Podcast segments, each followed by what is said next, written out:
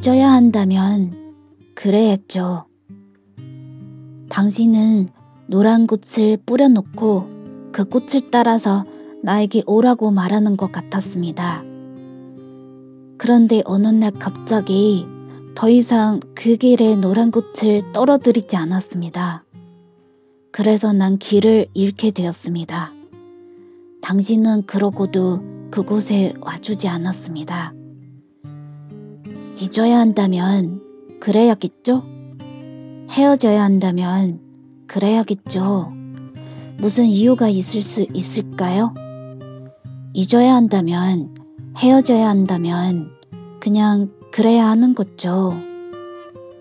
눈물을 닦아주지 않을 것 같은 사람 앞에서 눈물을 흘리는 사람은 없어요. 바쁘다는 말을 자주 하는 사람, 작업실 문 앞에 서서 다른 사람들의 웃음소리를 유쾌하게 들을 수 있는 사람은 없어요. 실패가 두려운 당신 같은 사람에게 사랑이란 없어요. 동네 곰터에서 마른 아카시아 꽃들을 밟고 뛰노는 아이들을 봤어요. 아무것도 날 위로해 줄 거 없을 거라 생각해서 집에 와서 이불을 뒤집어 쓰고 할 수 있는 만큼만 실컷 울어야 되겠다.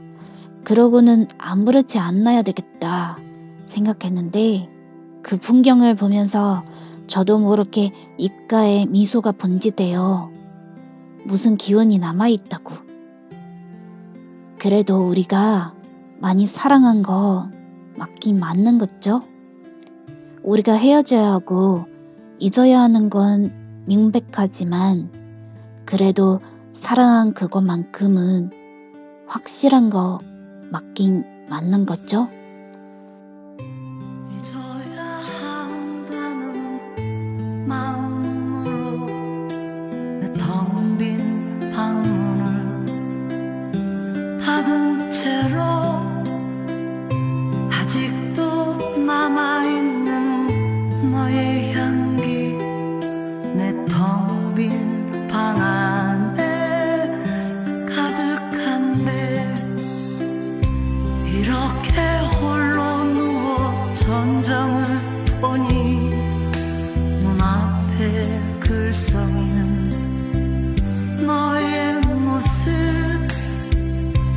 寂寥。